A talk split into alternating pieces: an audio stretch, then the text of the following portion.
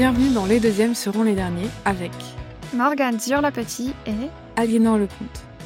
Comme chaque semaine, on regarde ensemble les pilotes de séries télé pour se lancer dans des pronostics sur leur finale, avant de les découvrir et sans jamais savoir ce qu'il s'est passé entre les deux. Aujourd'hui, c'est Peaky Blinders, une série de 6 saisons qui a débuté en 2013. Qu'est-ce que tu connais de cette série, Morgane? Non, je sais que c'est une série qui est très aimée, qui est très très suivie, une série un peu culte euh, sur une mafia en Angleterre et qu'il y a Killian Murphy et je crois Tom Hardy dedans. Ah oui, ok. Tom Hardy, je savais pas. Ok. Et toi? Pareil, je sais que c'est une série adorée des gens, mais qui s'inscrit dans les séries les plus aimées de tous les temps. Quoi. Enfin, pour moi, dans mon, Ouais. dans mon esprit, c'est ça. Que j'ai hésité de nombreuses fois de commencer, mais j'hésitais parce que on en a parlé dans Les Sopranos. C'est pas trop un, un genre que j'aime. Mafieux, espionnage. Enfin, encore espionnage, c'est différent pour moi, mais mafieux, c'est vraiment pas forcément quelque chose euh, avec lequel je Ah. connecte facilement. C'est souvent trop complexe pour moi et c'est pas assez émotionnel. Donc j'ai hésité beaucoup. Je savais qu'il y avait Killian Murphy et j'adore, j'adore Killian Murphy. Euh, j'adore Killian Murphy comme acteur, je le trouve assez extraordinaire dans quasiment tout ce qu'il a fait. Enfin, j'ai bon, j'ai pas tout vu, mais j'ai vu une bonne partie. Et c'est euh, il- c'est Christopher Nolan lui-même qui dit que dans, dans Oppenheimer, il prenait toutes les excuses qu'il pouvait pour filmer les yeux de Killian Murphy tellement il était Oh. euh, subjugué par euh, la beauté de ses yeux. Je comprends tellement ça. C'est juste que quelqu'un, c'est quelqu'un qui de base physiquement est très fort, envoie quelque chose de très fort. Donc, et je trouve que c'est un très bon acteur. Donc, j'ai hâte de voir dans ce sens-là parce que souvent il incarne très bien ses personnages. Mais je dois dire que je suis un peu méfiante par rapport au genre d'être euh, ennuyée. Bah, j'espère que ça sera différent, franchement. C'est pas la mafia qu'on voit d'habitude dans les années 70, 80 ou 90. Ouais, ou c'est pas hyper moderne non plus. Donc, euh, Ouais. Et oui, j'ai j'ai espoir comme toi que Kylian Murphy sera fascinant. De toute façon, ouais, tu mets dans un plan et normalement ça marche. c'est ça. Donc juste euh, basé sur ça, ça devrait être cool. Bon, allons découvrir ça, on regarde le pilote et on se retrouve après.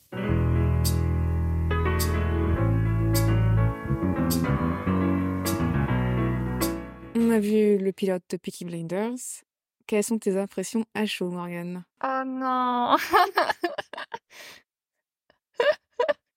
Ça y est, je vais me faire défoncer. je veux dire que ça fait bien ce que ça doit faire.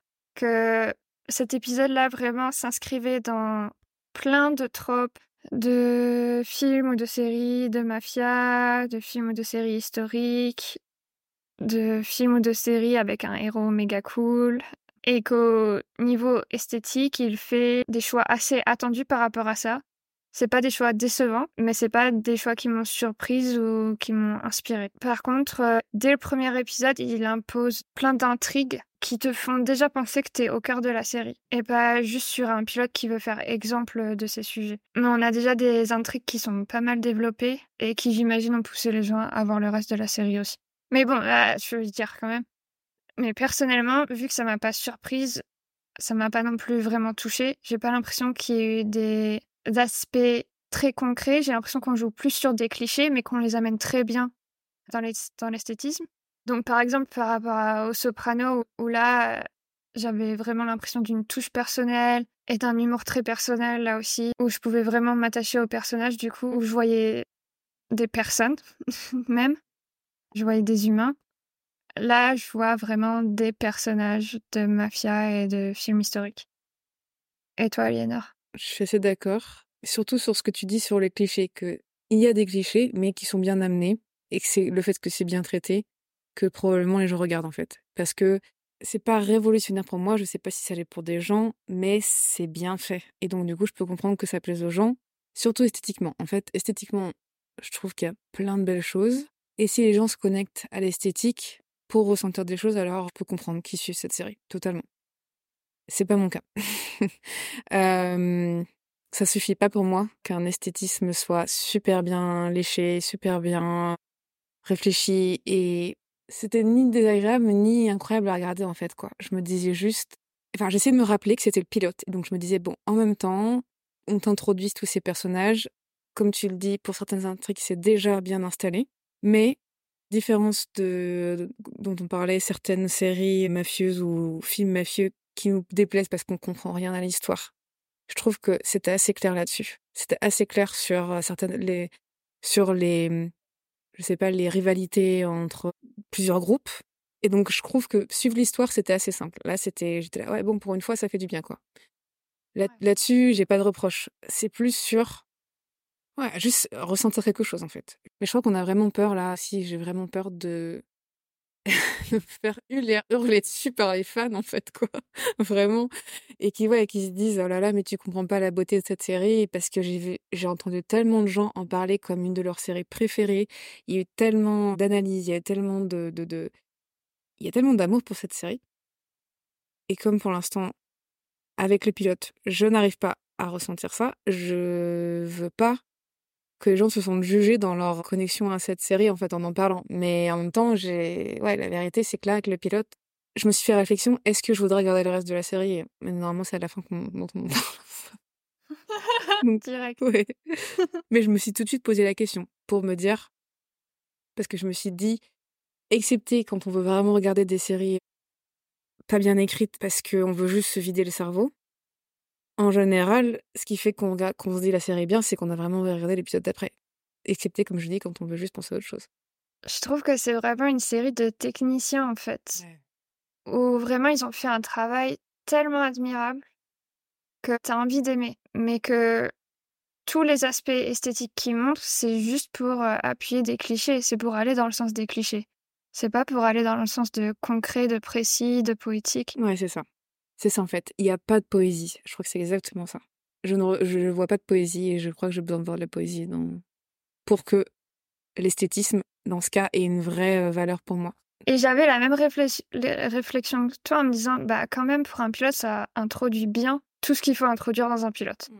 Mais j'ai l'impression que ça suit le guide pour bien écrire un pilote de série télé. Par rapport au Soprano, où c'était tellement précis que là, je pouvais vraiment donner toute ma confiance. Il se, se contentait pas d'introduire les thèmes de manière cliché pour qu'on comprenne bien c'est quoi les thèmes de la série. Mais ça a rendu quand même notre travail, je trouve, un peu plus simplifié dans le fait d'essayer de trouver les signes qui permettront de deviner ce qu'est le final. Enfin, on verra si on peut le deviner, mais en tout cas, je pense qu'on a des indices très forts qui nous sont donnés.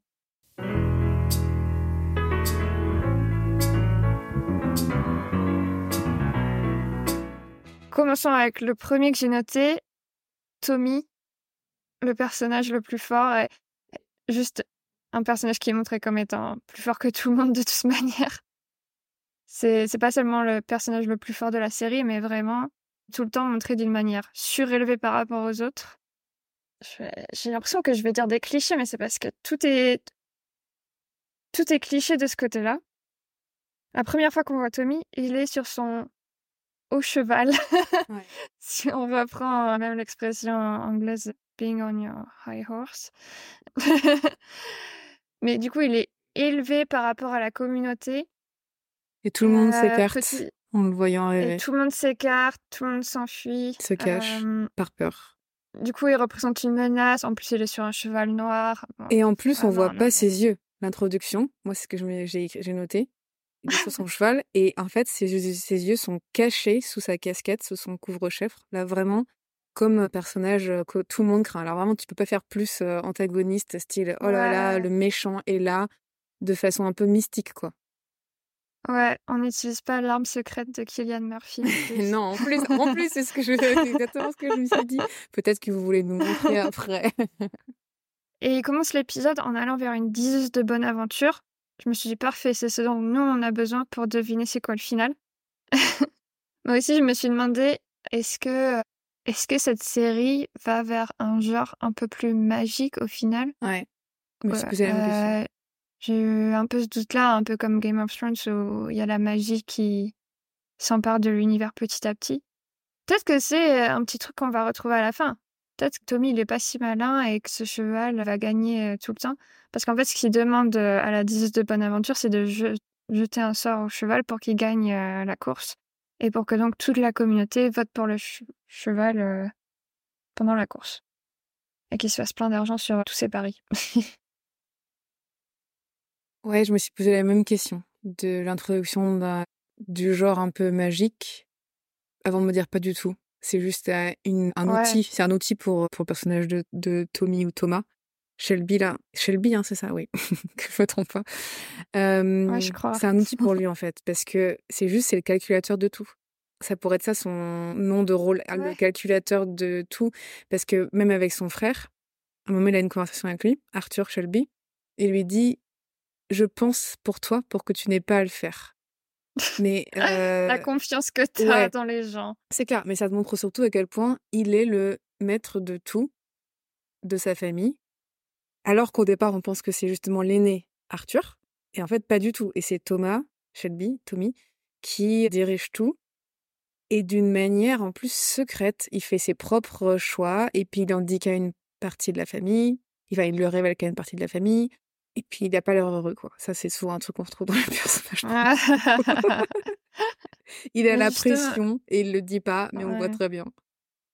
Mais justement, vu la manière dont Tommy est montré, j'ai plus été surprise du fait qu'Arthur devait être l'aîné et celui qui mène la danse, plutôt que de me dire au départ Ah non, mais Arthur, c'est le chef et Tommy va contre ça. Non, Arthur, c'était vraiment une surprise là de découvrir qu'il est considéré normalement comme le chef, mais qu'en fait c'est Tommy qui prend les rênes. Direct après ce passage dans la communauté, Tommy rentre dans la maison familiale, je sais pas, la maison de leur gang. Et d'abord, on le montre avec un enfant et il agit vraiment comme une figure de patriarche envers cet enfant, avec aussi l'enfant assis, lui debout. Je crois que là, je vais juste balancer la liste de tous les clichés euh, sur euh, Tommy, c'est le plus fort. Et, c'est tellement le plus fort que quand même, il a les, toutes les scènes où il y a de la musique méga cool, c'est pour lui. En fait, il y a bah énormément de scènes où il entre dans des lieux et il y a une musique trop cool en mode regardez ce personnage méga fun. Et quand on découvre sa famille, je pense quand il ouvre les portes vers euh, leur pièce où ils font tous leurs trucs de mafia de Paris, machin, là aussi tout le monde est assis, mais lui il va entre les rangs, debout, tel un héros qui connaît parfaitement les lieux, on sent qu'il se déplace de manière super assurée. En plus, du coup, la première scène avec Arthur, ouais, Arthur est aussi assis dans mon souvenir. Et du coup, il doit regarder Tommy en regardant vers le haut. Ça donne encore plus cette, position hiérarchique. Et puis aussi, Tommy, il a cette manière de parler avec des phrases cryptiques où il veut toujours euh, montrer à l'audience qu'il sait, ce qu'il fait, et qu'il rassure sa famille, mais qu'il leur fait pas assez confiance pour dire euh, vraiment en détail euh, tous ses plans. Ouais, pour avoir le contrôle constamment. Ouais. Et même quand, euh, dans, dans, la fin de la première scène entre Arthur et Tommy, quand Tommy part, il y a encore Arthur qui lui parle, mais Tommy le regarde pas et il part. Enfin, c'est comme euh, les mecs qui mettent des explosions et qui, qui s'en vont et qui regardent pas. C'est exactement ça. Il s'énerve avec son frère et il part, mais très calme. Et c'est Arthur qui est énervé, incontrôlable, qui est la bombe qu'on ne regarde pas. Un truc très important sur Tommy, il est toujours contenu. Il n'y a pas de violence qui sort, il n'y a pas de violence visible. C'est à l'intérieur de lui et donc il a l'air totalement stable, même si on sait très bien que c'est pas le cas. C'est quelqu'un mmh. qui est dans la, le contrôle de lui-même et de son environnement jusqu'au bout des doigts, quoi. Ouais, complètement. Et même quand on pense que son plan n'a pas marché, à la fin, quand Arthur lui dit que le cheval euh, qui a eu le sort vraiment gagné la course et que du coup c'est pas bon pour leur plan parce que du coup ils doivent payer tous ces gens qui ont parié sur ce cheval, ben, Tommy lui dit que non, en fait, c'était son plan dès le début, qu'un jour ce cheval perdra une course, alors que toutes les semaines il aura eu un sort des gens, et que c'est en gagnant plusieurs fois avant qu'ils récupéreront plein d'argent à la fin. Mm. Donc même quand ça marche pas, en fait, non, c'était un plan de ce génie, Tommy. Oui, qui a toujours un coup d'avance sur les autres, euh, qui sont vraiment pas à son niveau. Mais du coup, ça fait qu'il y a beaucoup d'amour donné à Tommy quelque part. Euh, non, mais en comparaison. C'est à lui qu'on fait confiance. Oui, en comparaison, Arthur, ils le font passer pour un bouffon, dans le sens vraiment de la définition ah d'un bouffon. Parce que mmh. justement, il s'emporte tout le temps, c'est l'aîné, et c'est celui, au départ, on veut nous montrer que c'est le chef de la famille, finalement, non. Et vraiment, dans sa façon de réagir aux situations, justement de façon incontrôlée à chaque fois, il passe pour quelqu'un de ridicule face à Tommy, quoi.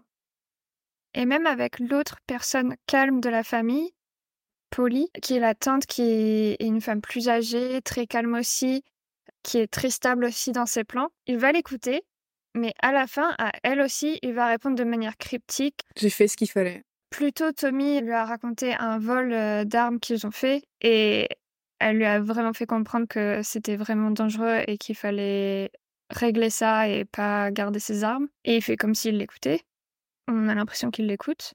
Mais à la fin, on voit qu'il va garder ses armes, justement, et les enterrer. Oui, et, quand elle lui demande est-ce que tu as fait ce qu'il fallait, elle lui demande d'une façon ouverte, donc il peut répondre d'une façon ouverte. Il dit oui, j'ai fait ce qu'il fallait. Et donc il ment pas, parce que pour lui, il a fait ce qu'il fallait. mais... il sait très bien, et c'est très bien que ce qu'elle veut, c'est entendre oui, je m'en suis débarrassée. Mais au lieu de ça, il dit j'ai fait ce qu'il fallait. Et il s'en va. Non, mais ça, c'est une manière très lâche de penser qu'on ment pas. Hein. non, mais je suis sûre que hum, plein de gens fonctionnent comme ça, et que c'est typiquement un personnage où il n'y a pas de problème vu que tu le dis comme ça. Je, je pense pas qu'il se dit qu'il ment pas, mais c'est plutôt qu'il n'y a pas de problème. Il répond à sa question. Hop, et on passe à autre chose, tu vois. Et ça rejoint le fait qu'à un moment, Polly dise que pendant la guerre, elle, elle, prenait en charge tout ce qui se passait. Donc, toutes les femmes ici prenaient en charge euh, ce qui se passe avec le gang et que donc on peut leur faire confiance quand même. Mais la réponse qui est donnée à ça, c'est que maintenant les hommes sont de retour, donc on n'a plus besoin de la vie des femmes. J'ai noté toujours un super monde pour les femmes, on adore. Même si, ok, c'est aussi un truc d'époque, c'est aussi voilà, une série d'époque, donc il faut se dire que c'est dans un contexte réel, etc. Ok, ça n'empêche pas. Là, franchement, ouais, le contexte explique la phrase. Voilà. Faut pas être de mauvaise foi non plus. Voilà, on n'est pas de mauvaise foi jusque-là. Mais bon, voilà. ça, ça, nous fait rire, forcément. Voilà. On parlait de ce contrôle que Tommy a sur ses émotions et la façon de les exprimer. Il est traumatisé par ce qui lui est arrivé pendant la guerre, parce que ça se passe juste après la guerre, la Première Guerre mondiale. On comprend très vite que Tommy euh, son frère Arthur et d'autres hommes de la communauté ont un syndrome post-traumatique en fait, où ils se sont pas du tout remis de ce qui s'est passé, ils sont hantés par ça et que ça influence tout dans leur vie, leurs relations. Et le moment où on va enfin se retrouver seul avec Tommy, c'est un moment où il va prendre de la drogue pour réussir à dormir, ouais, parce qu'il a des flashbacks de la guerre et il n'arrive pas à gérer ses émotions, il doit les refouler en fait. C'est d'ailleurs le moment que j'ai préféré dans la pilote parce que on parlait plutôt de comment se connecter à l'esthétisme. C'est un moment que je trouvais poétique, tu vois, avec l'esthétisme. Je trouvais que cette scène de flashback était très très belle. On voit des visages euh, sales, euh, pleins de sang, éclairés par des, des points de lumière dans un tunnel. Et la façon dont c'est amené, là j'étais là, ah ouais, là je ressens quelque chose, là je ressens la peur, je ressens l'émotion qu'on veut me transmettre. Et je me suis dit, là c'est réussi et ça m'intéresse davantage. Ouais, de mon côté, c'était. non, mais de mon côté, c'est toujours pas assez précis. C'est toujours un cliché. Le cliché de la guerre. Et, et donc, oui, c'est pour ça que ça me touche pas. Bah après, tout le reste des autres moments où ils en parlent, ça me touchait pas non plus, hein, personnellement. Mais je sais que à ce moment-là, ça a été la première minuscule connexion que j'ai ressentie où je me suis dit, bon, Ok, s'il y avait d'autres trucs comme ça qu'on commence à creuser, je crois que je pourrais réussir à trouver une feuille de connexion, ouais. Ce qui m'a un peu plus touchée par contre, c'est l'affection entre les hommes qui est amenée par la guerre. Notamment entre Tommy et Danny. Donc Danny, c'est un personnage qui est extrêmement traumatisé par la guerre et qui est en fait encore comme s'il était sur le champ de bataille. Et donc il a des moments de dépersonnalisation, je pense, c'est ce qu'on dirait où il n'est plus lui-même, il sait plus qui il est, où il est, il a l'impression qu'on est encore en train de l'attaquer. Et en fait, Tommy, dans ce moment-là, a des grands moments d'amour pour lui, même s'il ne les verrait pas comme ça, où il le prend soin de lui, le calme et réussit à lui le ramener à la réalité. Et il le protège, en fait, à tout prix par rapport à toutes les autres personnes qui jugent Danny, en fait. Et ils disent juste qu'il est insupportable et il devient très lourd et et un poids pour tout le monde. Et de manière générale, dans la communauté, les hommes se rassurent entre eux sur le fait que non, on va pas retourner en France, non, on va rester ici. Et dans le troisième tiers du pilote, après que Danny ait tué un Italien du quartier par erreur. Parce qu'il était justement dans un de ces moments de dépersonnalisation, enfin je sais pas si c'est exactement le terme, mais en tout cas il était ailleurs quoi. Il s'est pas rendu compte et pour se défendre parce que ouais, je sais pas si on raconte quand même, mais pour qu'on dise qu'il a pas juste tué quelqu'un comme ça. Un boucher qui voit Danny être dans un moment de folie arrive vers lui avec un couteau. Et donc euh, Danny se sent attaqué en fait. Et par peur euh, se retourne contre lui et le poignarde. Et donc Tommy, qui prend soin de ses amis, aussi prend soin de leur business, quoi. Et donc forcé de tuer Danny devant le gang italien. Mais comme il prend soin de son ami, il lui dit Je veux pas que ce soit les Italiens qui te tuent, ça doit être moi. quelle gentillesse, quelle gentillesse, Tommy. Ouais, ouais, ouais. Et Danny ne rechigne pas. Le gars ne dit rien, c'est normal pour lui. C'est pour montrer aussi à quel point c'est banalisé ce genre d'acte dans le monde dans lequel ils sont.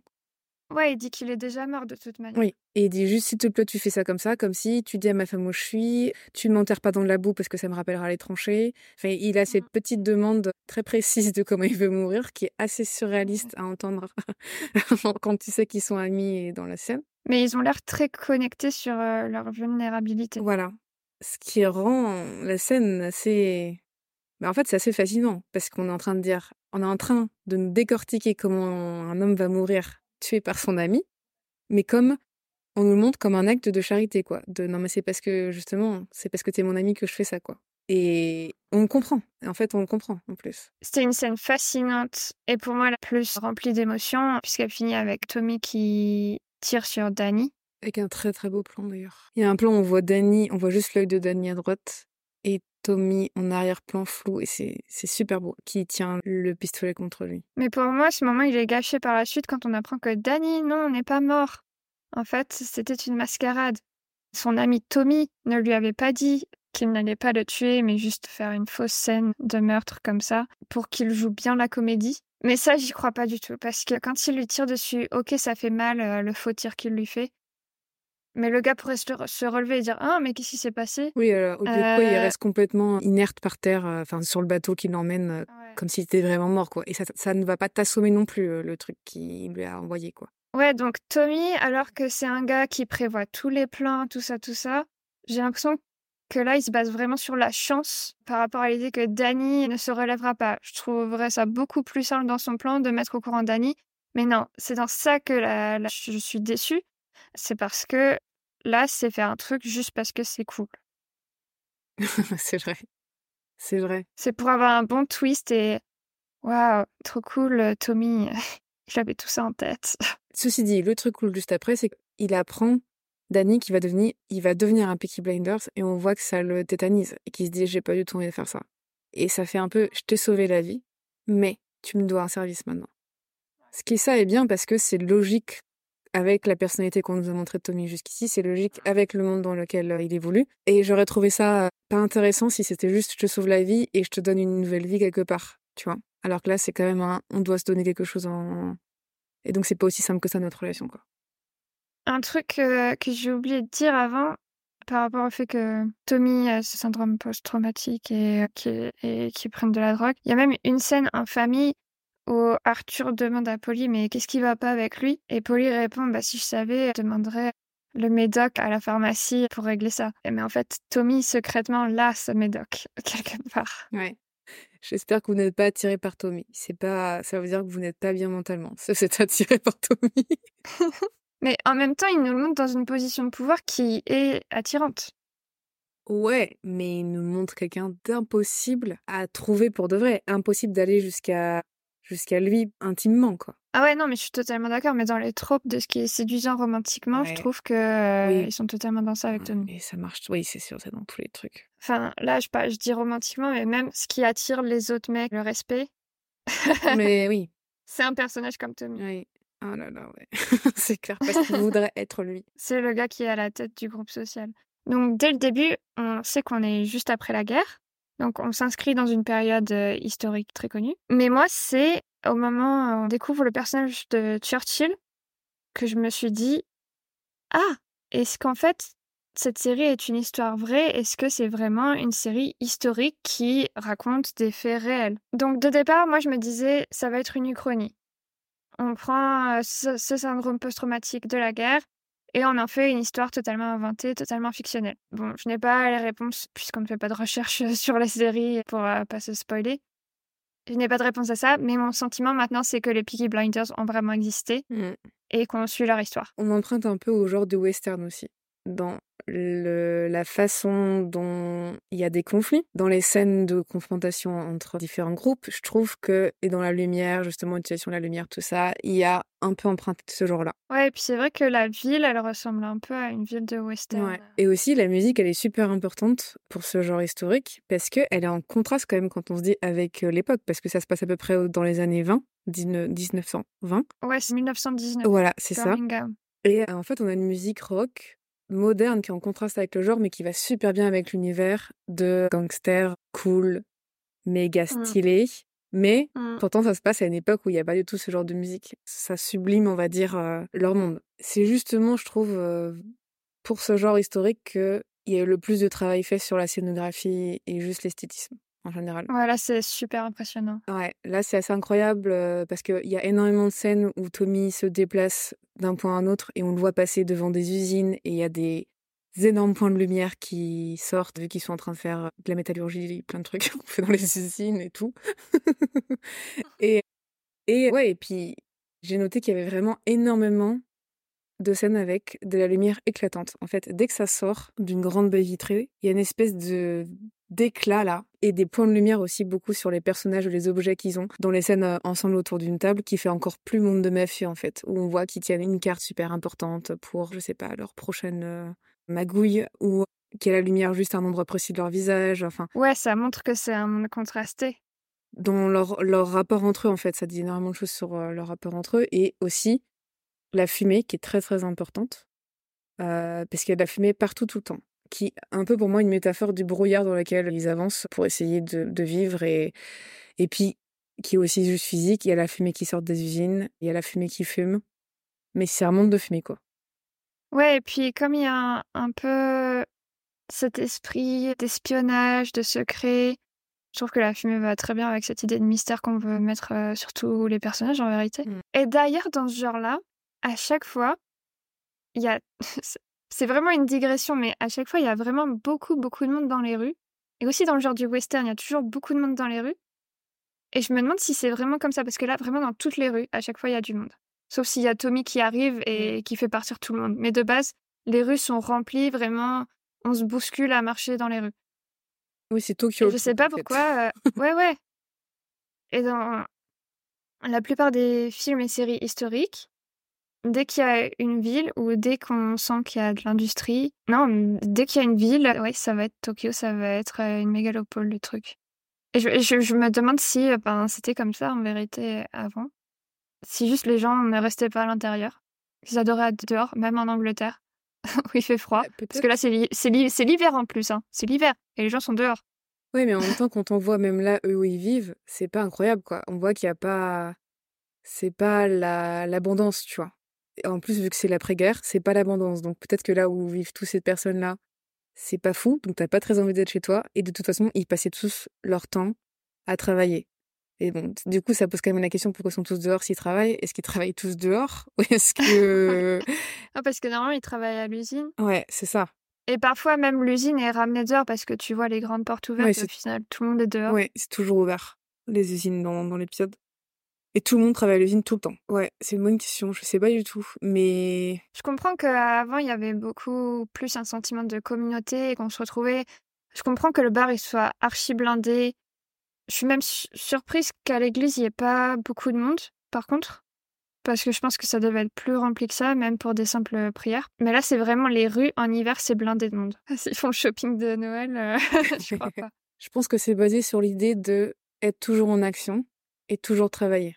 Même si pourtant dehors, euh, comme on est en train de le dire, c'est pas vraiment travailler si tu marches, mais c'est l'idée d'aller toujours vers un point, point B et que c'est une époque où les gens reprenaient la vie non-stop après la guerre et après euh, le traumatisme et qu'on est à nouveau dans l'action de devoir faire comme si de rien n'était, de reprendre la vie normale. Je pense que c'est plutôt pour Ouais. aller vers ça, quoi. Et par rapport à ce genre historique, il y a une grosse présence des conversations sur le communisme.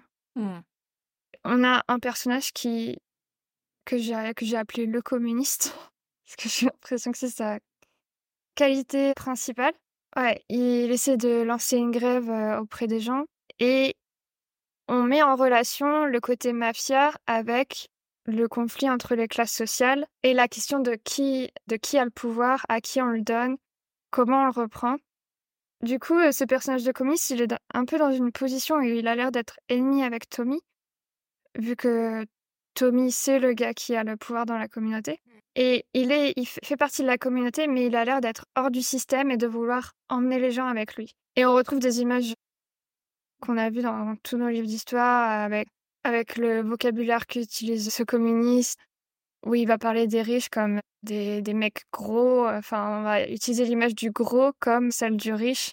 Ils parlent tout le temps de leur euh, ventre bien rempli. Face à ces gens, comme tu dis, euh, qui sont un peu dans la pénurie, en fait. Une ligne dramatique qui, je pense, va être très importante, mais dont on n'a pas du tout parlé pour l'instant, c'est le détective qui arrive en ville. Euh, l'arrivée de ce, de ce détective, ça va être un peu l'élément déclencheur, parce que je crois qu'on voit le détective avant de découvrir la raison pour laquelle ce détective arrive, qui est que Tommy et son gang ont trouvé des armes euh, qu'ils ont volées. Et forcément, un truc aussi gros, comme l'avait prédit Polly, ça passe pas inaperçu et ça amène des gens comme le détective Campbell, qui est aussi montré comme un mec euh, très très cool. Ouais, très badass. Hein. très badass. Pas le détective habituel, bien propre sur lui et tout, pas du tout. Enfin, il l'est visuellement, enfin, de sa façon de se présenter au monde, mais dès qu'il est en en interne, quoi, c'est pas pareil, quoi. Bah, en fait, c'est le danger qui arrive. Euh, la première fois qu'on le voit, il est dans un train à toute vitesse à regarder le fichier qu'il a sur les Peaky Blinders. Et euh, sur le communiste. Et sur le communiste, oui, parce qu'il sait pas. Il sait pas qui est l'auteur de, du vol. Et comme tu dis, tout le monde a mis dans le, même, dans le même panier au niveau mafia et politique, en fait. Et la première fois, ensuite, qu'il arrive dans la communauté, il va être dans une calèche. Calèche Kalachnikov. euh... Il trouve une Kalachnikov. Le meilleur jeu de mots que vous avez jamais entendu. Et quand Campbell arrive dans la communauté, il va être dans une calèche, ce qui va l'élever. Il va regarder la communauté du haut de sa calèche. Et alors, quand on était dans la perception de Tommy, ben, on voyait plutôt les gens travailler, faire leurs courses, je sais pas, enfin, être des, gens normaux, on va dire, e, être une communauté où on travaille dur. Ce que je veux dire en tout cas, c'est que quand on est dans les yeux du détective, tout à coup, la communauté, elle paraît dégueulasse, affreuse. C'est les prostituées, c'est les fous, c'est les crimes. Alors que quand on est dans les yeux de Tommy, on ne voit pas du tout ça. Mm. On voit des gens travailler et faire tout ce qu'ils peuvent pour y arriver, en fait. Mais bon, ça nous donne une idée du regard très dur que Campbell aura sur tous ces gens et la manière dure dont il va travailler cette affaire. Et la première chose qu'il fait, c'est de tabasser euh, le frère de Tommy. Ouais, donc déjà, on voit aussi ses méthodes. C'est pas quelqu'un qui utilise l'intelligence ou euh, les mots pour essayer de soutirer des informations, mais la violence. Et de toute façon, c'est quelqu'un de très violent, qui, je pense, sera aussi violent que les Peaky Blinders, en fait. Et qui, on nous montre juste, on nous introduit aussi qu'ils sont, ils seront pas différents, si, ils sont pas si différents que ça sur ce point-là. Complètement et que c'est probablement quelque chose qui les liera d'une manière ou d'une autre et qui peut-être créera une forme d'amitié. Je sais pas si on ira jusque-là, mais en tout cas, peut-être une forme de respect vu que ils ont un peu les mêmes méthodes. Ouais, on est dans ce trope-là de policier versus criminel, mais même méthode. Mais ouais, un peu le truc de frenemy quelque part. On est des ennemis, mais qui nous comprennent. Mm. Bon, bah, encore une fois, c'est pas très original. Non. Rien qu'on n'ait pas déjà vu. Non, ce qu'on a voulu, c'est que Tommy tombe amoureux du, détective, par exemple. Et puis, euh, vous voyez, le truc impossible pour l'époque et... Mais oui, du coup, ouais, Campbell est traité d'une manière très similaire à Tommy. Il est montré en hauteur par rapport aux autres. Il est très réfléchi et il nous donne pas ses plans tout de suite. Et il n'hésite pas à utiliser la violence quand il en a besoin. Et d'ailleurs, ils se rencontrent pas dans le pilote. Le détective euh, et, et Tommy ne se rencontrent pas alors que c'est les deux personnages les plus forts, qu'on nous montre les, être les plus forts. Mais ça aussi, c'est un peu un trope euh, des films de mafia versus police, dans lesquels, comme on l'a dit, les, deux parties ont les mêmes méthodes mm. et vont être fascinés l'un par l'autre, mm. jusqu'à finalement avoir la rencontre iconique qui donne souvent les scènes les plus mémorables de ces films-là. Mais ça, je pense qu'on ne le verra pas. Mais... Bah non, parce que c'est tout ce qui se passe au milieu. Dans ce monde-là aussi, c'est pas possible d'avoir des relations amoureuses. C'est pas possible de vivre un amour bien, sain, et surtout aux yeux des autres, en fait. C'est forcément caché. C'est le cas notamment de la sœur de Tommy et Arthur. On n'a pas retenu son nom, je crois. Je sais pas si tu t'en souviens. et du gars communiste. Ouais, désolé, on n'a pas retenu Qui, en fait, vivent une relation cachée parce que mmh. c'est deux mondes qui ne s'entendent pas et qui clairement, elle le dit elle-même, si mes frères savaient qu'on couche ensemble et qu'on se voit, t'es mort quoi. On est sur ce niveau de tu ne touches pas à ma famille qui est ma propriété. bah c'est le troupe de Romain et Juliette quoi.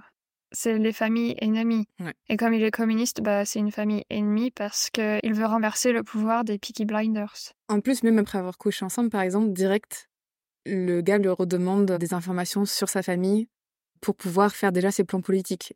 Et elle lui fait une blague là-dessus où elle dit dès que tu t'es vidé, c'est vraiment, vraiment horrible à dire. Dès que tu t'es vidé, tu reparles de politique, ce qui est drôle et vrai, où elle se sent complètement délaissée. Elle se dit mais en fait, est-ce que tu couches avec moi pour obtenir des informations sur ma famille ou est-ce qu'il y a vraiment un truc entre nous? Et on se doute que c'est un peu des deux. Ouais, ouais, on n'a pas une réponse précise à la fin. L'impression que c'est que c'est les deux parce qu'il il la regarde quand même avec amour. On n'a pas. J'ai j'ai l'impression que pour l'instant, tous les clichés vont être forcés par l'esthétique. Et donc, on aurait cette réponse là aussi, que même si la sœur ne sait pas la vraie pensée de Freddy, s'il ne l'aimait vraiment pas, ça aurait été quand même poussé par euh, les clichés esthétiques euh, de ce genre-là, où euh, on nous l'aurait montré vraiment comme un méchant de l'histoire dès le début. Mais je pense qu'il va y avoir pas mal d'épisodes centrés sur cette ligne floue entre je fais Ouais. ça par intérêt, je fais ça par amour, et que oui, ils vont baser cette relation sur ça, en tout cas pendant un bon moment, quoi. Et une autre relation amoureuse qu'on sent arriver parce qu'elle est tellement flagrante, c'est Grace et Tommy, qui ne se connaissent pas, hein, on précise. Grace euh, arrive d'Irlande pour travailler dans le bar. Ouais, le Euh, bar où se retrouve tout le gang euh, des Peaky Blinders et de, ouais, de ces mecs. et toute la communauté de manière générale. Oui. On apprend très vite que Grace est une espionne, qu'elle travaille pour le détective en vérité. C'est aussi une cassure dans le quotidien euh, de cette communauté, son arrivée. Et donc forcément, cette attirance qu'on ressent entre Tommy et Grace va être assez compliquée. Au même niveau que le communiste et la sœur Tommy. Parce que c'est pareil, est-ce qu'elle est-ce qu'elle fera ça par intérêt? Est-ce qu'elle fera ça par amour?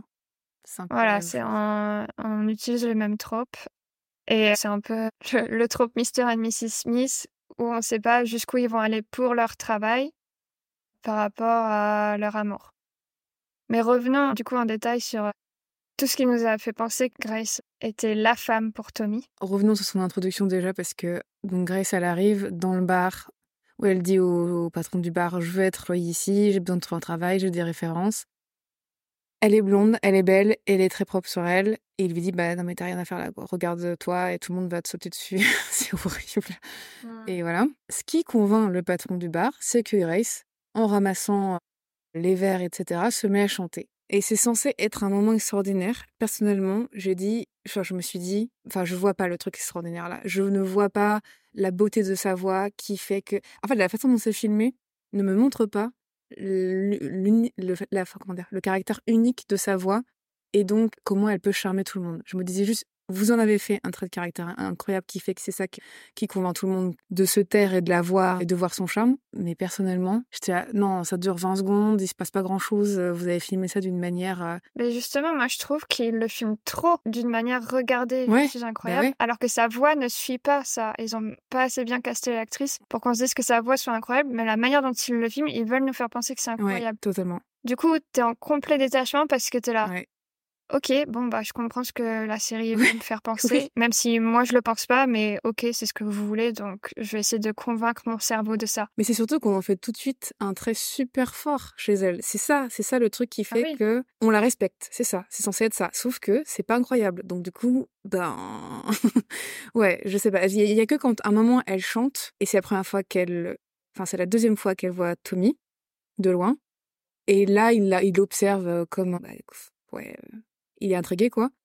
Et il y a tout le bar qui chante avec elle. Là, j'ai aimé ce moment-là. Je trouvais ça beau, puis ça a duré 20 secondes, ça s'est arrêté. J'étais là, dommage. Parce que là, une scène où tout le monde chante dans l'esprit de communauté et que le chant les libère parce que euh, en parlent en plus. Pendant la guerre, on chantait plus parce qu'il y avait plus que de l'horreur. J'étais là, ouais, ok, ça, ok. Mais en fait, vous le faites pas assez longtemps. Et c'est elle qui chante. Et c'est elle la beauté de. C'est elle qui ramène la beauté. Euh, Une fois de plus, c'est comme dans The Walking Dead, on en parlait. C'est elle qui ramène la beauté. Mais bon, là, c'est normal, c'est un truc de historique et tout. Ok. Non mais ouais, comme toi, je trouve que le moment où ils chantent ensemble, ça marche. Mais c'est précédé d'un moment où elle chante toute seule et Ouais, tout le monde a l'air fasciné. C'est là, où... ouais, c'est là où ça marche pas. Euh, Parce qu'elle est pas du tout fa- fascinante. Et puis on nous montre un- une sorte de coup de foudre en Tommy, entre Tommy et Grace, parce que la première fois qu'ils se voient, ils s'arrêtent tous les deux une demi-seconde pour se dévisager, alors qu'ils le font avec personne d'autre. Mais il va quand même lui demander si c'est une prostituée. Oui. Euh, parce que sinon, elle a rien à faire là. C'est ça. Donc, euh, on se dit déjà. Vraiment, toutes les premières scènes avec Grace, quelqu'un lui demande si c'est une prostituée. euh, en gros. Mais elle avait été prévenue. Écoutez, le patron lui avait déjà dit. Et même le patron va lui, va, va lui dire la pire phrase, je trouve. Enfin, ce qui va Ah montrer ouais. que cette relation, c'est vraiment pas possible. ah ouais. Il va lui dire Tommy does not want anybody at all.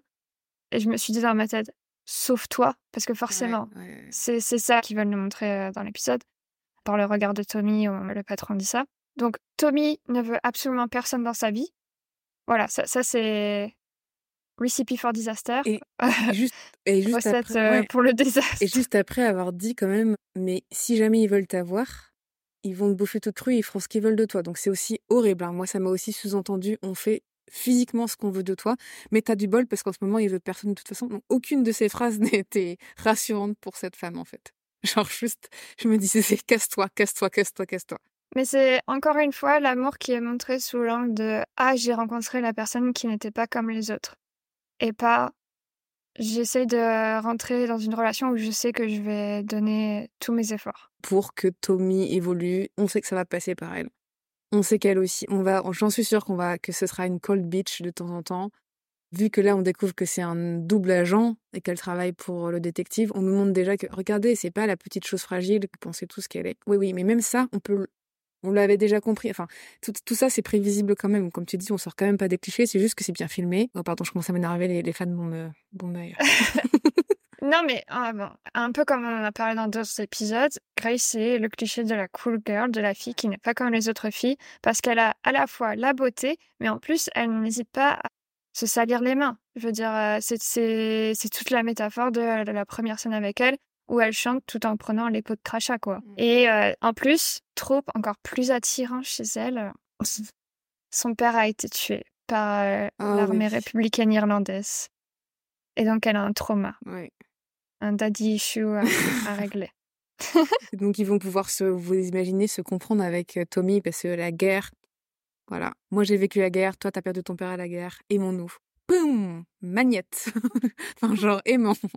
Après, ça fait quand même plaisir d'avoir une femme qui n'est pas juste une simple figure, mais qui est active dans son rôle. Ouais. Non mais moi je trouvais ça bien de découvrir qu'elle était... Euh, euh, qu'elle travaillait pour le détective. C'était pas forcément Ouais. surprenant, mais c'était agréable de se dire ah on lui apporte dès le pilote en fait plusieurs rôles à la fois et pas un seul, qui au départ était juste de euh, ramener la beauté et être cette figure euh, intrigante.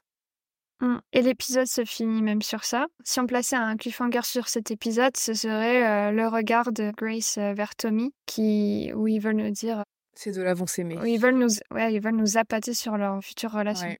Ça va être compliqué, les gars. Ça va être un rodéo de ouf, mais ils vont s'aimer, on peut vous le dire. Ah ouais.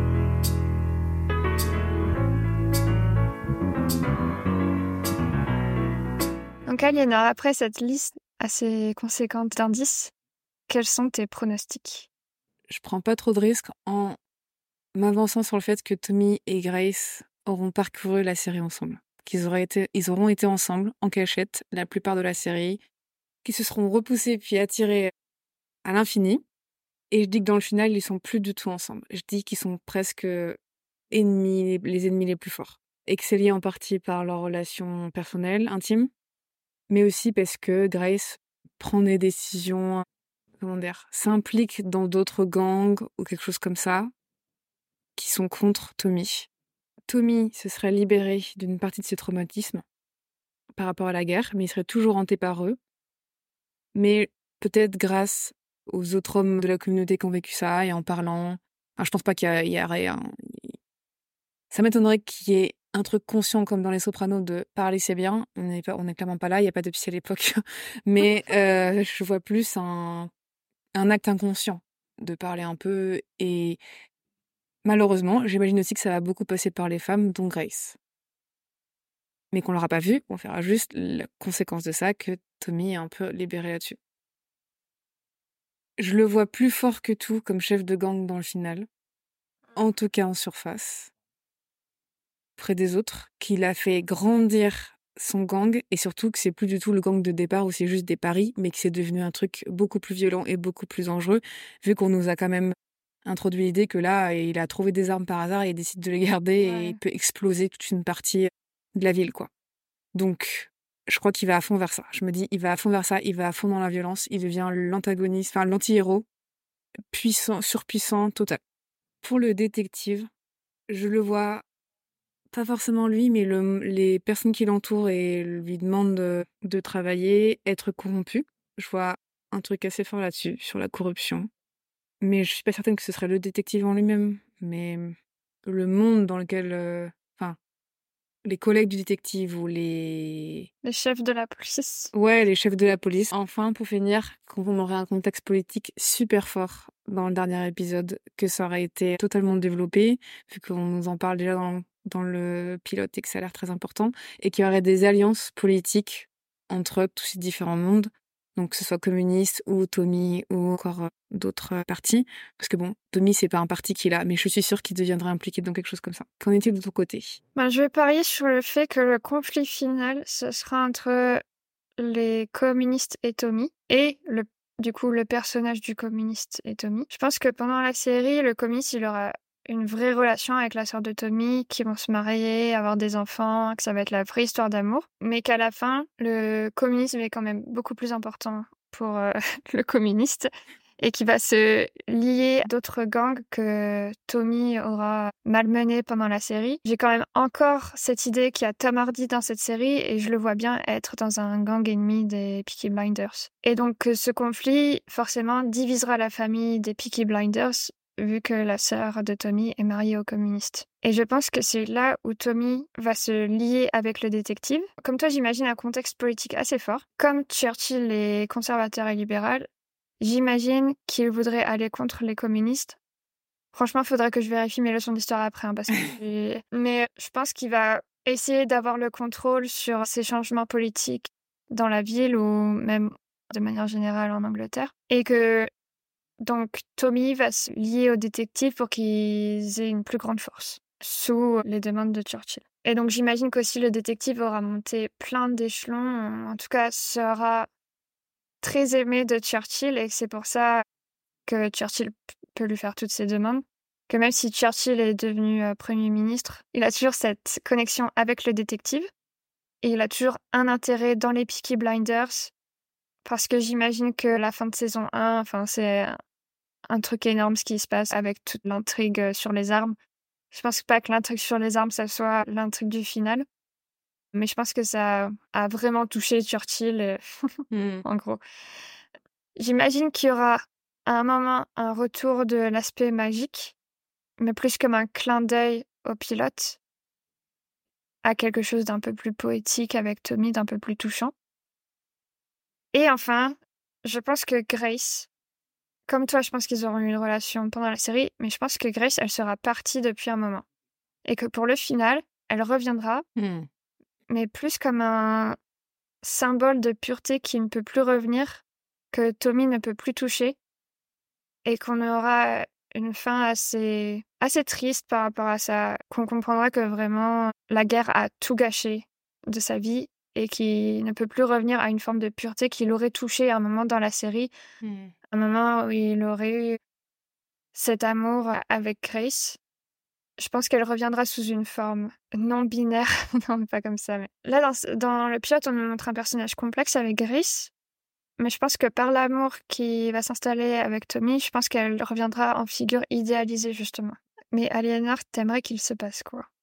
J'aimerais que Tommy lâche tout part vivre à la campagne après avoir fait une thérapie pour ses traumatismes et qu'il élève des vaches. Voilà, c'est tout. Et ça n'arrivera jamais parce que ça se passe après la guerre, parce que c'est le genre historique, parce que c'est un anti-héros ou jusqu'au bout faut qu'il soit dans, dans sa douleur, quoi. Donc ça n'arrivera pas, mais j'aimerais tellement, j'aimerais tellement qu'il quitte tout, qu'il dise c'est pas pour moi en fait. Moi mes beaux yeux on mérite mieux.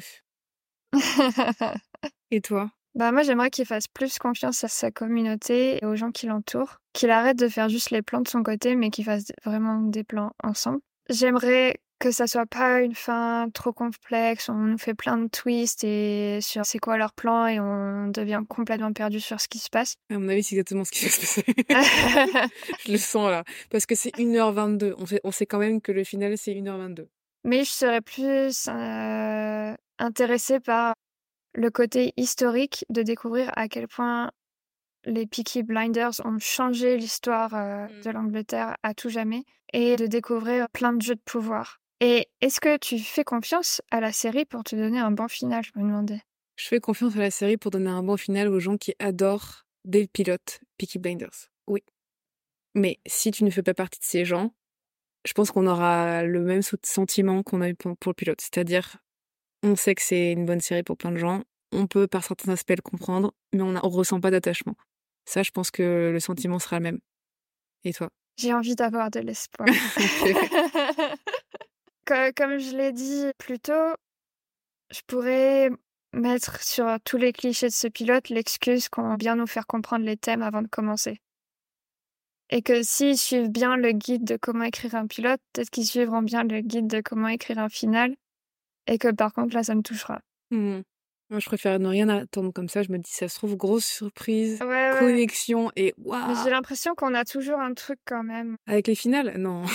Non, je veux dire qu'on a toujours un truc au... On a toujours une attente. ah oui. On, a- on est, on est jamais neutre. En tout cas, je veux dire, Dash and Lily, on s'attendait pas à grand chose.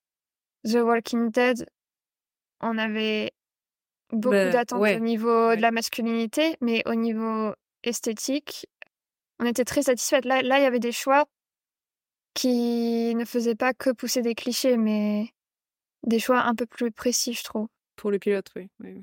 Ouais, pour le pilote. euh, après, pour le final, c'était une catastrophe. Mais je, mais je veux dire que j'avais un vrai sentiment de déception pour The Walking Dead. Là, je m'attends pas à être déçue. Je pense que ça sera au moins du niveau du pilote. Ah, je pense pas non plus que ce soit, ce sera moins bien que le pilote. Mais est-ce que on arrivera à s'y connecter plus que pour le pilote? Ça, moi, j'ai mes réserves. C'était donc nos pronostics sur le final de Peaky Blinders. On se retrouve jeudi prochain pour découvrir si la série nous aura conquise. Je pense que Macron devrait rajouter à son idée de traverser la rue pour avoir un job, celle de chanter dans des bars. ouais, c'est à tenter pour tous les chômeurs cette semaine. En attendant, n'hésitez pas à nous dire ce que vous avez pensé de ce nouvel épisode. Et si ça vous a plu, nous mettre 5 étoiles en commentant quelle série vous aimeriez voir dans les deuxièmes seront les derniers. Vous pouvez nous retrouver sur Instagram, Morgane, At Morgane, D-Z-I-U-R-L-A, petit, et Aliénor. at la-du-bas, chambre-du-bas d'écoute. On se quitte avec la phrase du jour de Tante Polly, qu'on aurait aimé soutenir si on avait été là. Tu n'as rien de plus à dire à cette assemblée, Thomas? Non. Rien qui regarde les femmes, en tout cas. Quand vous combattiez en France, ce sont pourtant les femmes qui ont fait tourner cet établissement. Qu'est-ce qui a changé depuis? On est revenu.